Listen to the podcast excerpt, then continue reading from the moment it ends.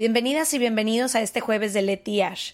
Creamos este nuevo espacio corto para todos los jueves estar cerca de ustedes, leer algunas de sus opiniones, dudas, anécdotas y secretos. Escríbenos en serregalandudas.com diagonal jueves para que tu historia forme parte del próximo jueves de Leti Ash. Y nos vemos como cada martes con un capítulo normal. Ojalá que lo disfrutes. Estas son preguntas sorpresas. No he leído las que Ash me va a hacer, no ha leído las que yo le voy a hacer, así que aquí vamos, como si no nos conociéramos lo suficiente. Dale, estoy lista. ¿Empiezo?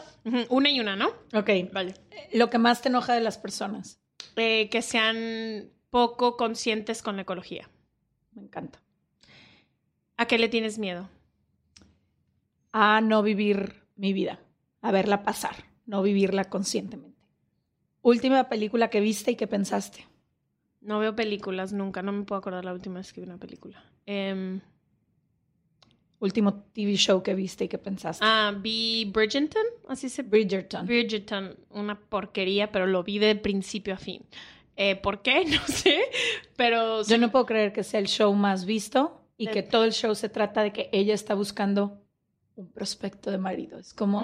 ¿de verdad? Hemos Él avanzado tanto. Sí, sí, sí. ah, no, sí, él sí. está Guapísimo. espectacular. Pero no sé, como que estaba pasando por una etapa de ansiedad y fue algo que me distrajo mucho. Que es normalmente la tele al revés. Que tú consumes. me da Ajá, la que te distrae. Ajá, exacto. Me encanta. Eh, ¿Qué es lo que más te preocupa de mí? que no, que no conozcas el valor en ti misma. O sea, que estás todo el tiempo luchando como si no fueras el ser mágico que ya eres. Y siento que yo te veo con mejores ojos de los que tú te ves y tú me ves con mejores ojos de los que yo me veo. For sure. es como cambiémonos los ojos. me encantaría. Em, ¿Qué querías hacer cuando eras niña? Astronauta. Uf, te hubiera encantado hubiera la. NASA. Hasta hecho. ahorita, si se abre un viaje al espacio y tengo el dinero, es lo primero que te voy a regalar. Muchas gracias, Klaus. Eh, mi padrastro también me decía eso, que si hubiera viajes a la luna me lo iba a invitar. Entonces espero que, que me toque. Em, ¿Qué es lo que más te molesta de mí? Lo que más me molesta de ti cuando me dices qué hacer.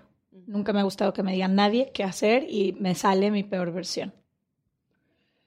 Eh, tipo de música que pones a reventar para cantar a todo pulmón. Tengo como dos facetas, una es reggaetón y otra es como estas bachatas antiguas, como Don Romeo Omar, Santos. Romeo Santos, o sea, como todo lo antiguo y reggaetón. Casi siempre música en español es la que oigo. El único gusto musical que no compartimos tú y yo es la banda. Exacto. Todo lo demás escuchamos lo, mismo. 100%. Em, ¿Qué se equivoca un chingo la gente cuando te ve?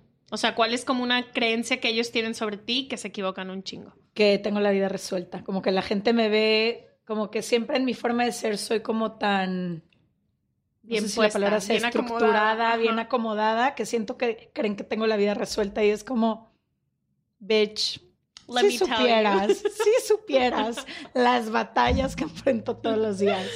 100%. Em, lo más cursi que alguien te ha hecho o que tú has hecho.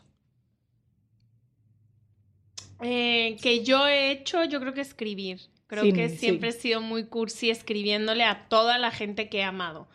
Eh, y lo más cursi que alguien ha hecho por mí. No sé, no suelo ser, tener hombres muy cursis a mi lado, ¿no? Y yo sí. Sí, tú sí. Pero creo que lo más cursi que alguien hizo fue que manejó de que dos horas para llegar a mí y me tocó el- la mitad de la noche. Eh, Ajá, creo que eso fue como lo más romántico que alguien ha hecho por Me mí. encanta. Em, ¿A cuál de tus gatos prefieres? ¿A limón o a A sal? limón. Sal no me quiere, esa es la realidad. Te toca.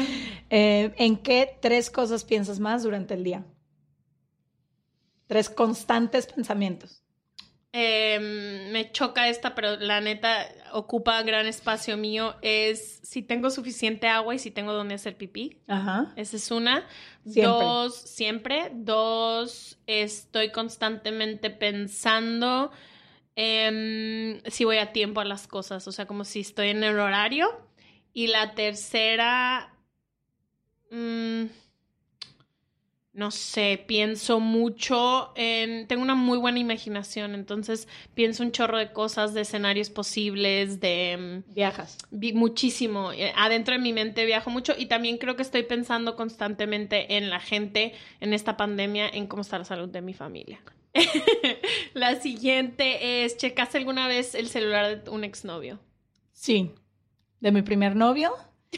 Y ahí empezó el declive de nuestra relación. Así, la única vez que dije, mm, ¿por qué a la gente le gusta hacer esto? Desde ahí, desde ahí entonces, ¿eh? desde ese entonces no lo he vuelto a hacer. Y no me gustaría volver a hacerlo ni que me lo hicieran, nunca. Sí, yo nunca lo he hecho, ¿sabes? Sí, te conozco. No lo he hecho. Ni de nadie, casi. No. Es más, de mi último novio se me olvidaba su contraseña. O sea, todos los días para pedir algo así era de que cuál es tu, como que ya la energía no está puesta ahí. Sí, yo también sabes que como que soy muy respetuosa de las compus y de los celulares de las demás personas. De la privacidad de las demás personas. Eh, ¿Cuándo fue la última vez que dijiste te amo y a quién? Em, ¿En una pareja sentimental o a una familia? En pareja Pues es que a la familia ayer me dijiste te amo. Ok. Eh, a la... a la última persona que elige te amo fue a Guy, mi exnovio, y se lo dije, no sé, algunos días antes de cortar, yo creo. O mientras cortábamos, cuando nos estábamos despidiendo. ¿Y dónde está él ahora? Pues no sé, viviendo su vida. Guy vino a ayudarnos con las cámaras. A grabar, está de que atrás de esto que están viendo, pero bueno. Sudando continúo. No, ah, estoy muy tranquila, ya cortamos hace mucho tiempo. Eh, la pregunta es, ¿qué estás todavía tratando de probar? Ay, piel chinita. wow. Em, muy difícil responder. Creo que em, ya dejé de querer probar cosas hacia afuera pero me sigo tratando de probar a mí misma, como que yo soy mi más grande juez, entonces me pongo expectativas muy altas y me trato de probar a mí misma que puedo. Y ahorita lo que me quiero probar, y no lo he logrado, es que puedo tener un balance entre mi vida profesional y personal. Y es ahorita como lo que estoy tratando de conseguir. Top. Eh, que es algo que nunca volverías a hacer. Puede ser algo ligero, ¿eh? No te tienes que ir tan profundo. Mm, creo que no volvería a vivir en una ciudad donde hace un frío extremo. Me mm. gusta el frío, pero ese frío que caliente, así de que necesitas chamarra más chamarra, me gusta visitarlo, pero no me iría a vivir de nuevo. Yo que es algo que nunca volvería a hacer. Nunca volveré, ojalá lo cumpla, a ignorar a mi cuerpo. Mi cuerpo ha sido así de la brújula que siempre me saca de las personas, los lugares y las situaciones porque me avisa, mi cuerpo suda, mi cuerpo se incomoda y a veces yo es como, no, cállate, cállate, aquí quiero estar. Mm. Hay algo y siempre al final es, si me hubiera escuchado. Cinco minutos más. Eh, eh, me toca a mí. Em, ¿Ha valido la pena tanto sacrificio que has hecho en tu vida personal para tus logros profesionales? En su momento sí, cuando estaba muy enfocada en mi vida profesional, si no me hubiera permitido ese espacio, quería, quería alcanzar mis sueños y ah, lo pude tocar, los puedo tocar, pero ahora no vuelvo a sacrificar mi vida personal por la profesional. Ahora si tengo que sacrificar algo, va a ser lo profesional para encontrar este balance, porque de nada te sirven los éxitos si no tienes con quién compartirlos. Total. ¿Tu mejor memoria de la infancia? Em, ¿O tu memoria más feliz de tu infancia? Creo que estando en el mar como por meses enteros. Nos íbamos el verano con mi mamá y no sé, pasar muchísimo tiempo en el mar, siempre me ha encantado, pero estar en la arena con mis hermanos, en el mar, en la alberca, hasta hacerme con manitas de pasita, hasta ahí. Em, ¿Qué es en lo que más reciente has cambiado de opinión?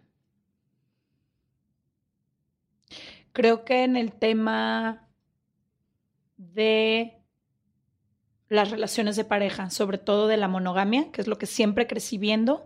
Y ahorita que hemos tenido varios capítulos en donde se habla de otras formas de amar, no que yo la vaya a vivir, pero ya estoy mucho más abierta a entender otras formas de relacionarse. Antes pensaba que era como matrimonio eh, o monogamia y ahorita es como, mm, qué interesante. Que pueda haber diferentes formas. Que pueda haber diferentes formas de amar, que pueda haber relaciones más libres, todo este tipo de cosas.